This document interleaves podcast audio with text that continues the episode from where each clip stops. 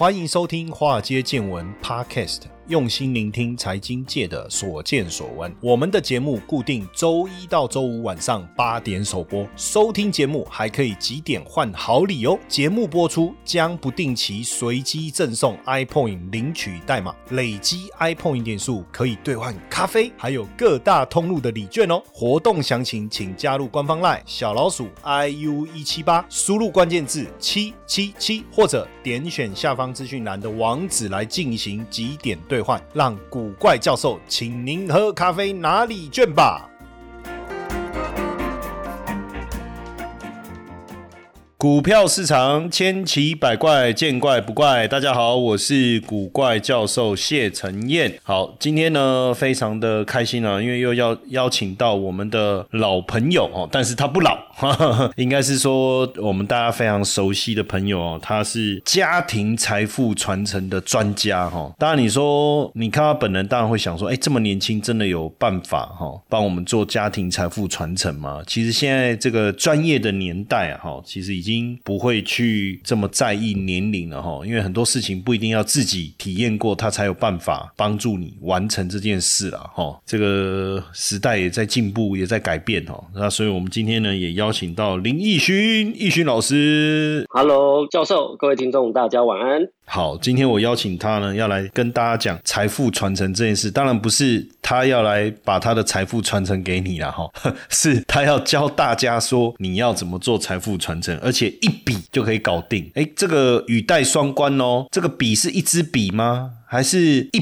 笔勾销的一笔呢？好，这个等一下我们当然再来问他哈，因为易勋他在这个家庭财富传承这个领域啊，已经很多年的一个时间哦，也处理过非常多的案子哈。当然，呃，讲到财富传承哦，其实心里面我自己当然也有一些疑问哈。也算是帮我们的粉丝们一起来提问了哈，就是通常哦是这样，就是说呃我们在讲一件事情的时候，大部分大家都哦好有道理，听起来没坏哦，碎哦，晒哦，但是到最后一谈到费用的时候，对不对？哦哦，这个再说好了，再想想，哎，我考虑考虑。所以我觉得第一个问题当然是说，先问一个问题是财富传承，这听起来好像是一个很大的题目，哎，那需要多少钱？我我的身家达到多少才有需要财富传承？不然你说，如果我又没有什么钱，我好像今天这一集。对没有钱的人来讲，好像是有点多余，也没错哦。安利娜博金，你有你就滚，不要这样了。财富可以累积嘛，所以我想说两个问题啦。第一个问题是，先来问这个易勋说，到底哈，你一般到底你觉得要达到什么样的门槛？他的财富大概一个数字，还是一个什么资产的形式，达到什么样的程度？其实他就需要来去思考这个财富传承的问题，因为财富传承的背后只有一个字嘛，就是税嘛。嗯，没错。对不对？那到底要多少？他搞不搞财富传承都没差，没钱也不用被课税啊。对对，没错。那这个问题的话呢，其实就是以财富传承来说，解决我们解决的问题就有两个。第一个是分配的问题，那分配的问题就不会有这个财富要到什么样的程度才有分配的问题。只要呃有不动产，或是说我们小孩有两位以上，他都会有分配的问题产生。那第二个问题就是目前像遗产税啊，或是我们的这个赠与税的这个课税的这个税率，其实也算是相对的比较高。那这个时候如果没有做财富传承，假设我我们的资产有一亿的一个状况，那呃，以遗产税的课税就会被课到两千万的一个财富哦，那这个就是主要为什么要做财富传承的一个部分。但讲到这个财富传承，另外一个问题，当然就是说，大家会想说，哎，那那个那个费用啊，对不对？因为财富传承有道理。要不要做？应该有没有分配的问题？有。要不要解决税的问题？要。可是接下来大家就会说，哎，那要要多少费用？可是这个费用会不会很惊人？哦，这个费用的话，其实是蛮弹性的哦。因为一般我们在做这个呃财富的传承，其实费用从呃大概二三十万的一个一年的费用，到两三百万甚至上千万的费用都有这个可能性。对，那其实很多人都说，是不是资产很多才需要做这件事呢？其实不尽然，因为很多家庭中的财富传承。主要也是把这个分配做好，譬如说它的这个呃，我们的房地产它可能有价值上的落差，或是未来它可能遗产税的部分，我们先做一个预留，让小朋友就是不会为了这个税金去伤脑筋，然后会去就是一直找不到这个现金在哪边这样子。嗯，这样。听其实当然呃也也是蛮怎么讲，就是笼统的啦，哦，对不对？有没有实际的例子可以跟我们大家分享？就是说他是什么样的一个情况，然后他为什么要做财富传承，对不对？然后另外一个就是说，哎，那在这个财富传传承的规划当中，你是提供了什么样子的一个想法给对方？哦，OK，那以这个假设一个案例来说的话，像我一个客户，他的一个资金大概是三四千万的一个部分，包含他的房地产。那那时候，因为其实只要超过两千万的一个资产，我们都会有遇到遗产税的问题。那这个时候，我给他的一个建议就是说，他可以呃，如果说他小朋友是两位的情况下，那我们看要不要生前就先把这个房产做赠与。那赠与有个好处就是他可以想要给谁就给谁嘛。对，那但是另外一个。小朋友没有拿到怎么办？可能会有不公平的问题。那我们就用保险、用保单这个方式，先把这个房产的一个价值，用保单的方式指定受益人给另外一个小朋友，那他就会产生一个比较公平分配的一个部分。可这里面有产生一个问题啊，就是你说两个小朋友嘛，对不对？啊，对。好，然后呢，你说房子大概两千万，然后呢，他就一个。你说一个给房子嘛？啊，对，然后大哥的部分，然后一个给钱，那不知道哎，就是比如说，假设我我是其我我是其中那一个好了，那嗯，就是说拿到房子的人到底比较开心，还是拿到钱的人比较开心？那这个时候到底谁应该拿房子，谁应该拿谁应该拿钱？确实这个问题其实也是很多客户会伤脑筋的。哦那一般来说，我会建议，其实呃，如果有办法沟通的话，可以先跟小孩来去达成一个共识。那我们除了保单以外，也可以透过遗嘱的方式，先把这个写清楚。那房子如果说像很常遇到的这个 key 给处，那到底要是先给就留给大哥，还是说就是公允分配的方式？对，那另外一个小朋友拿到现金，通常是他会遇到的就是说，呃，能不能跟房产的价值等同，或甚至更高？那如果是更高的情况下，可能就会比较在公平的一个分配上。哎，可是我我我如果是我就想到一个问题，你知道吗？就是说，如果我是拿拿房子的，通常拿房子的那一方，应该通常比较不会有意见，对不对？嗯，对。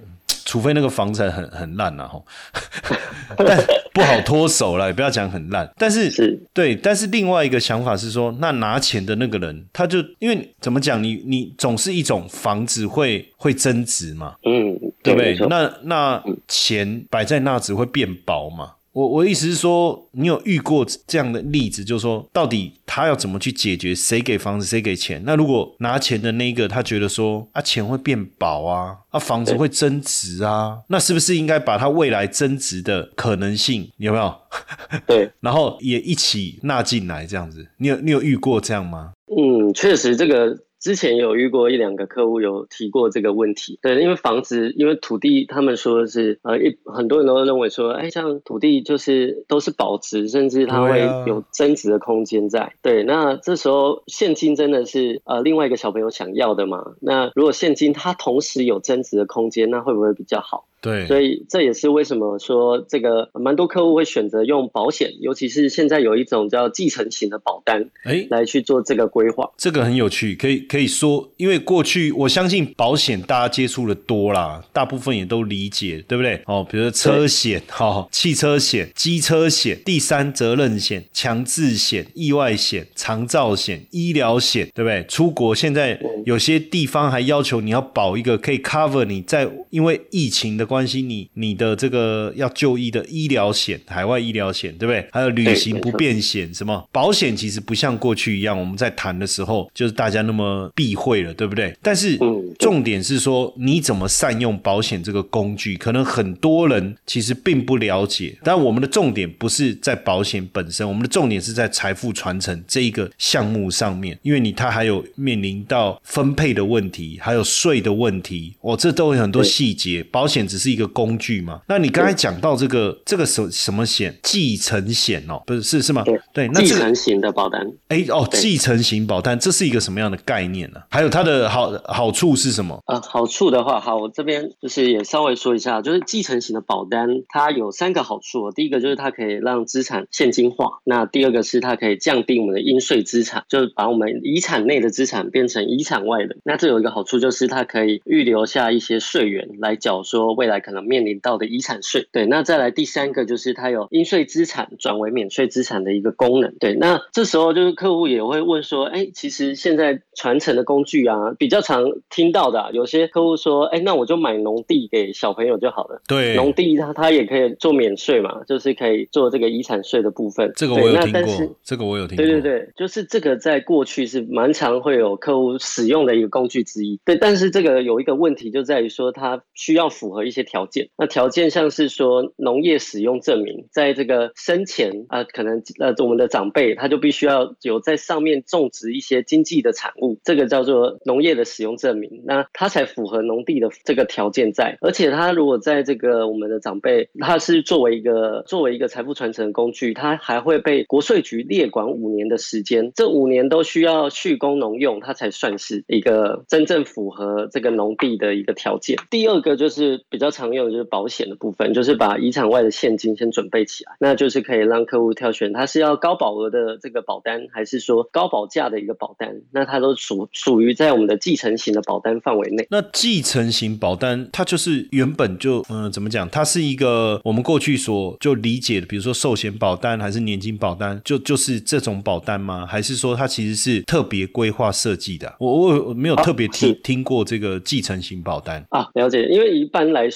啊，就是继承型的保单，它一样是跟人寿保险是一样的，但它的功能跟我们在做这个要保人、被保险人跟受益人的这个配置，就可能会有不尽相同，跟过往的一些配置方式不同。所以重点是，就是你讲投保人、被保险人、受益人之间的差别而已。嗯，对，没错。所以它并不是一个呃，怎么讲？就是说新设计出来为了继承这件事情的保单，是是这个意思吗？在过去的话，一般有些人会当做是呃人寿保险的一种。那以继承型的保单，它就是它不算是刻意算是设计出来的，但是它最主要做这件继承型的保单，它是在于说它的这个我们的配置，包含像是它的这个资金的一个一个部分是放在哪一个账户来去做一个配置这样子。哦，所以它就额外有增加一些为了继承家庭财富传承的这一个部分，有多一些些额外的一些呃这个叫功能呐，但是它并没有跟以前我们的保单有什么太大的差异，对不对？对，没错，没错。那像一般来讲，我们在做。这个家庭财富传承，比如说我今天就用这个继承保单来做，它会有什么？我们自己做就好了。如果你这样一讲，其实搞不好有些人他就是这很简单啊啊！你两千万嘛，对不对？那我这个两千万的房子，哦，那我就直接帮我小孩子另外一个买保单啊。那自己做会有什么样的？就是说我这样听完，我就觉得说，哎，那有些我们的听众他可能自己本身也有一些概念，那他要自己做的话，有什么你要提醒他的吗？嗯，是因为这个继承型保单还是会有一些我们说要注意的小细节哦，包含像是这个要被保险人的这个配置，还有这个保单的年期也会有有关系哦。因为现在其实对对对，其实国税局对于这个呃像是保单啊，现在比较会发生的像是实质课税的问题，就是国税局认为你的保单是呃有包含在这个遗产里面，它就会把你作为这个遗产的认定，那就会有实质课税的状况。对，那实质课税一般。我们现在在规划上会尽量避免八个状况哦。第一个就是它可能藏的太，就是它可能是短期投保啊，或是说它是趸缴啊、密集投保、举债投保这种状况产生。所以如果应该是这样讲，就是说如果有这个想法，为什么你刚才说要早一点规划，对不对？是没错，就是你刚才在讲的那个什么什么八大样态，这个就是我们国税局比较常会认列的，就是作为实质课税的一个状况。就是你刚才讲那个什么太太太。太太早，对，就是我们可能近期，然后短年期的投保很多张，或是说他重病了才才来保这个保险，或是举债投保这种状况都有可能。好，那那其实变成说这个保单不会没有效嘛，对不对？对，因为那这是另外一回事，所以保险公司 OK，他愿意承保，所以真的发生状况他也理赔。可是对国税局来讲，哎，那你等于说你原本要帮他做的这个规划的功能就消失了，因为反而且连这个保单的这个理赔金额也被纳入这个遗产。对，是不是这个意思？是最差的状况，就也是其实就是回到原点，本要缴的税就变得也是要继续缴。呃，原本是不诉求，我们一般不诉求免税啊，等于是说用这种保单，就你要缴的税，有机会是让保单帮你缴。但是那个保单不是变成也要？也变成遗产嘛？如果照你刚才讲，比如说我本来对呃假假如说我有两千万，然后我就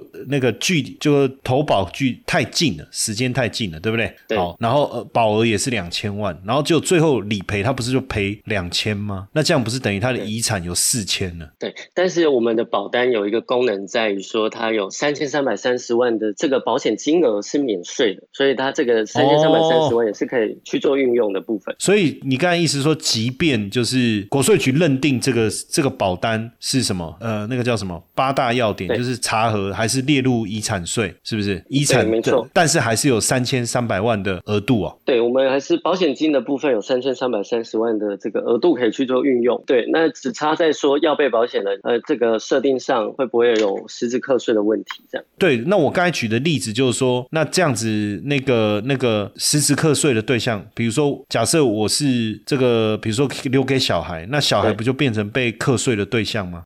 嗨，大家好！知道如何创造属于你的财富人生吗？第一步就从投资自己开始吧。我和五大名师联手，带大家从不同面向建立属于自己的财务人生规划。七大主题课程包含金融投资趋势与资产配置、加密资产的投资课程、财富累积关键必修课、轻松学会精准投资房地产、用对思维选工具、理财致富收益率、财富传承与守护、留爱给最爱、财富人生从预防保健开始。一系列的丰富内容来协助你定义财富人生。古怪教授财富成长营线上课程预售开放中，点选资讯栏网址，启动你的财富大门吧。啊，这个是比较不用担心的，就是以呃实质课税的对象啊，他是说是呃这个钱，假设要保人是我们的爸爸，对然后被保险人也是父亲的状况，但是父亲可能是在年纪很大，然后短年期对对对对对，对，但是受益人是小朋友的情况，对对对对对，我举就这个。对对对，小朋友他保险金额还就是这个是免税的部分，对，但是要保人的这个当初投进去的财产，假设可能他才投呃五六百万，那就不小心就身故了，那这可能就五六百万会认列为一个遗产税的课征对象，但是原本留下来的两千万的这个寿险额度是不会是他这个遗产税的一个呃实质课税的一个部分。哦，诶，我我确认一下我的理解对不对？你的意思是说，比如说我花了五百万，然后去买保单，然后这个保单假设它的理赔金额是两千万，哦，我那么随便举例啊，可能这个这个数字不见得是正确的。然后呢，原原本的话五百万，因为我已经买了保单，所以它不会列在我的遗产嘛，对不对？是是，好，然后两千万两我身故以后，这个保险公司理赔了两千万，那小朋友拿到这两千万，正常我们就是想这样子嘛，就正顺利的移转了。然后我可能这两千万就是让他可以去去抵免一些可能我我还有更多的财产，比如说房子啦什么的，然后让他去抵税，或者是说老大给了他一间房子，这个老二拿两千万，就是刚好跟那个房子的价值差不多。哦，比如说这样，嗯。那你刚才意思是说，如果我投保的时间太近的话，我我原本花的五百万的保费就会被列入那个遗产的部分去计算那个遗产税。是没错，对不对？但是你说这个理赔拿到的两千万，它其实不用被课税。对，如果以以如果他没有超过这个三千三百三十万的这个部分，OK，对，哎，那这样好像也还好，你懂我意思吗？我的意思就是说，哎，我这样听起来好像也没有很严重啊。就是说，因为你五百万假设列入这个遗产金额呃遗产的规模里面去课税的话啊，坦白讲也不过课个五十万到这个一百万嘛，对不对？嗯，对，没错，那那他保保险拿到两千万，一定够付啊啊！是这里面可能会有什么问题？你要缴了税才能去领那个保险理赔吗？还是什么？呃，比较大的问题在于说受益人没有配置的好，就是譬如说他受益人可能他没有指定，或是说他的这个受益人身故了，那这时候这保险金也有可能会纳入变成是遗产税要课征的一个对象。哦，就变成去就就是比较惨了、就是一家人出游。对对对对，如果说这种情况就会比较担心。对，但这个好像是电影的情节了哈。但是就是说，假设比较早规划，就比较没有这些，就变成说，如果比较早规划，那你说呃、受益人万一拿到，也不会变成受益人的遗产，是这个意思吗？嗯，嗯，对，如果是我们有安全指定好受益人，那又是在长年期的规划，甚至不会有踩到这几个点，我们在呃保险上来说，就会有很多的一个空间来去做使用。嗯，哎，那你你之前除了你刚才讲到的那个不动产那个问题之外，那有没有遇到过？就是说，因为传承有一种是比较明确嘛，就是呃，怎么讲？就是我有房子，那我要怎么？就是其实现在房子就是一等亲、二等亲的这种买卖，其实是现在国税局也盯得很紧嘛。嗯，对，没错。对啊，那与其生前在那边搞得这么复杂，对不对？还要找代书来弄一堆，那不如干脆直接就让他当遗产。那反正我投了一个保险，让他能够去支付这个遗产的税，对不对？那比我卖给他这件事情好像更单纯。就我卖给卖给家人，然后要去证明说我们是真的买卖，可是通常都不是真的啦，对不对？哈，通常都不是。对，而且国税局也没那么傻，反正每一个都说嘛，看，但是我就卖给我儿子看。每个都卖给儿子，对不对？哦，那这是一种，但另外一个，我我我我也比较好奇，就是说，很多人可能会做一些投资，股票啊，哦，他用他自己的名字买股票，或者是说，呃，海外做一些投资，哦，也是股票类的啦，哦，或者是说他在海外有很多的，在他自己的账户里面有很多的现金，哦，比如说他可能台商嘛，他大陆的厂房卖掉了。拿到一堆钱，那这些现在也不能随便汇啊，对不对？你汇回来，这都有洗钱防治嘛，都会被追踪。那与其这样，我就干脆直接公告，就开诚布公申报，然后转给我的小孩子。那这样。这像这种要怎么操作呢？是这个比较像是我们说常看到现金赠与的部分。以现在来说，其实很多的客户他们钱不一定是进到小孩银行，那现在反而也有很多人是用保单的方式来做这件事情。那原因是什么？呢？其实就在于说，一般现金赠与可能他赚不到什么利息以外，又要被课二代健保补充保费，甚至最后可能还会合并课税的问题。所以呢，其实不一定会解决税的问题，只是把税的问题啊递。延给下一代，甚至下下一代哦。所以，如果进到保险公司，他可以把这个税的问题解决，还可以透过时间的复利，让这个孩子可以拥有这一辈子的价值跟竞争力在。嗯，这样子听起来确实好像有哎。那因为呃，上次就是我们在台大办那个财富成长营嘛，那有特别找了这个易勋老师来协助我们，当天也带大家去了解那个财富传承这个细节嘛，哈。那所以我们今天聊的一些东西。还有一些美感，一些因为今天时间关系，我们坦白讲也没有办法讲到那么细嘛，对不对？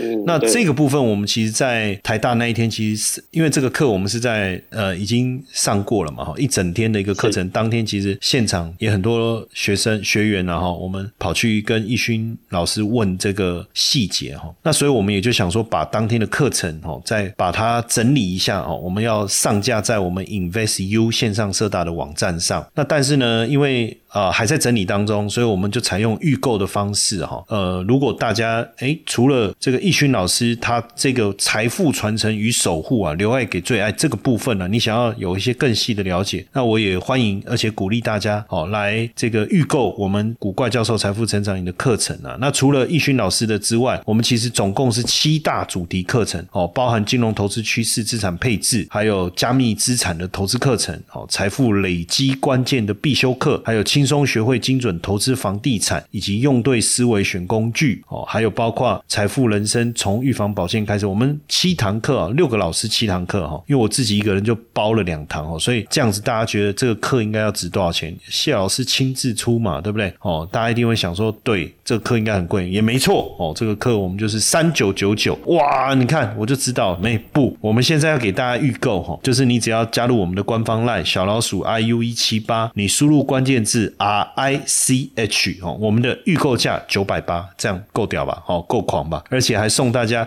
财经研究室必修学分班一个月。对不对？后康诶，告家为记啊吼，所以不是告家为记哈，就赶紧报个家哈，所以赶快在我们的官方赖输入关键字 R I C H 哦。但我问一下易勋哦，就那一天这个课程，因为同学们可能还没有上的人，那他，你觉得什么样的人适合来上这个课？哇，我觉得这个课真的是很超值哦，因为那一天我有实际完全的参与整个整天的课程。那什么样的人适合上呢？就是在于说，可能想要做创富、增加财富，或是说。说已经呃到达人生一个阶段，要把这个财富守下来，甚至到传承给我们的下一代，那都很适合来参加我们的这个课程。哎，那你的部分，你觉得这个课上完以后，能够给他带来什么实质的收获吗？是，那以这个课程来说，我那天分享的部分就是教大家如何透过工具的使用，然后达到一个更有效率的，透过一支笔、两张纸来完成这个家族的这个财富传承的部分。对，那那一天的一个分享也会让大家知道，哎，富过三代应该怎么做，这个秘密在哪边？哎，富过三代很重要，哎，对不对？哦，对，因为很 有时候富一代哦，不过不过你的富是财富的富，不是负债的富，对，是财富的富，对啊，不要负债三代。哎，但是毕竟那一天的课还是。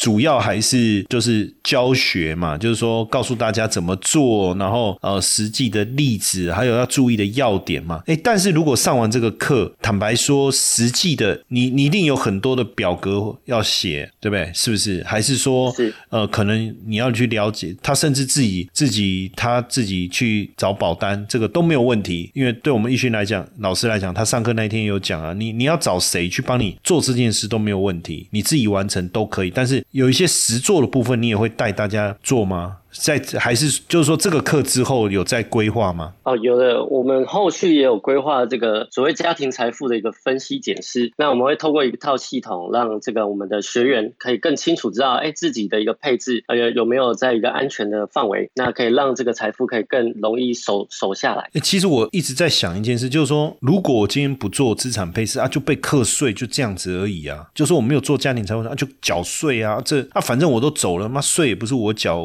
我为什么要去 care 这么多呢？是啊，所以其实呃，我们在做这件事情，就是如果可以从保单的方式来缴，那不用自己缴的话，那会不会它这个工具的使用会会是您会更想要这个部分，还是从自己口袋出的感觉会更好？没有啊，还有一个问题是说啊，嗯，另外一个问题说有没有这种例子，就是说明明有一一堆财富在那，可是他就是拿不到，你不知道懂我意思？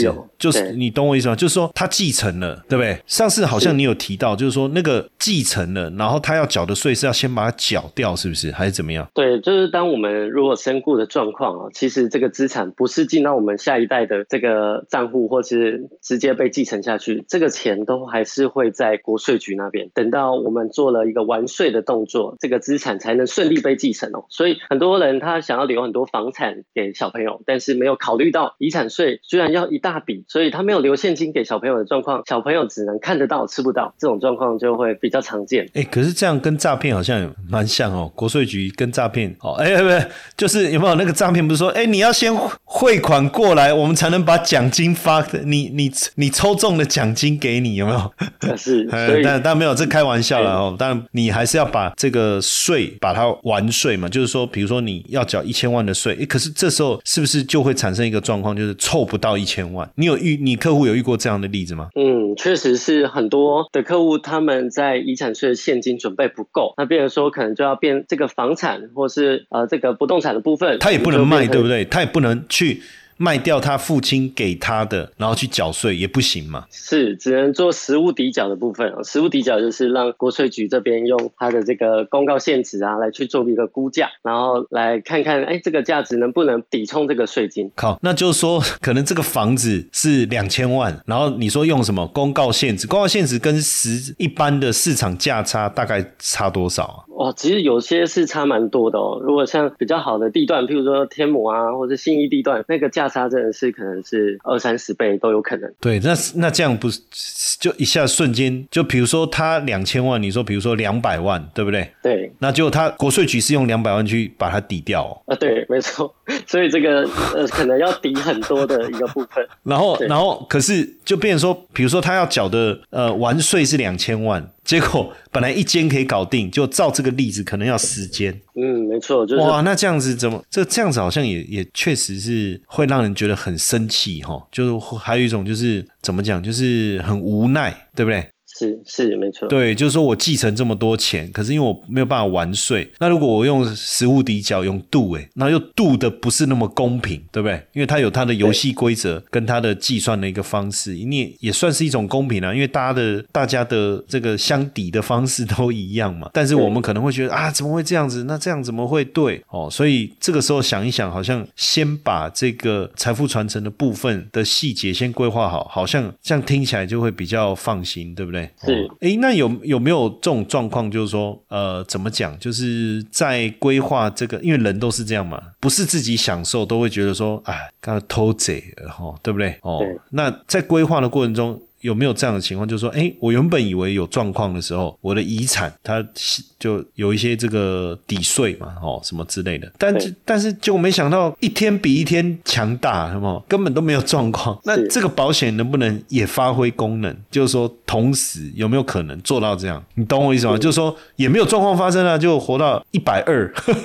哎，以这个状况来说，其实保单它也是透过时间哦，因为我都觉得这个我们的呃利率它不是重点，时间才。才是关键，时间也可以让保单的这个价值提高到，就是也会透过时间慢慢的在复利。你所以你刚所以另外一个重点是说，假设有状况，保险就可以帮助我们去做完税嘛。但是如果都没有状况，其实保单的价值也在累积啊，是没错。对不对？说真的，搞不好妈到时候妈我的子孙都比我早走。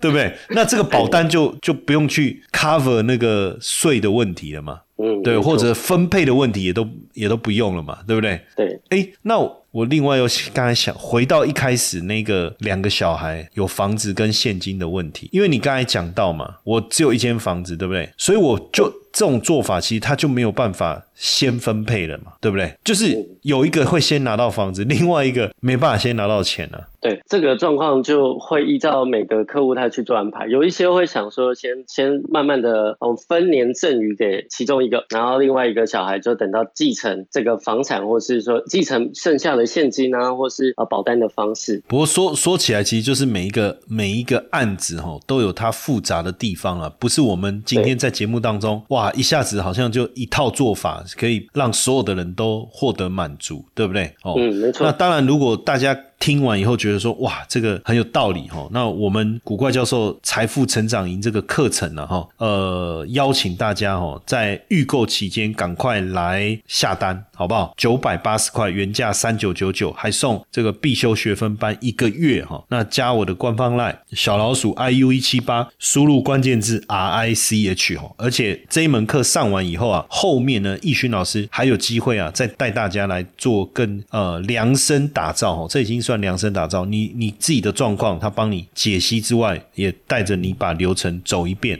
让你能够更完整的去帮自己哦做到这个财富传承，对不对？好，那今天我们非常谢谢易勋老师哦，今天拨空来跟大家聊一聊哦。那也希望喜欢易勋老师的听众粉丝们哦，赶快这个参加我们的预购优惠，好不好？好，那今天再次谢谢易勋老师今天的分享。好，谢谢教授，谢谢各位听众，晚安，晚安。嗨，各位粉丝们，大家好！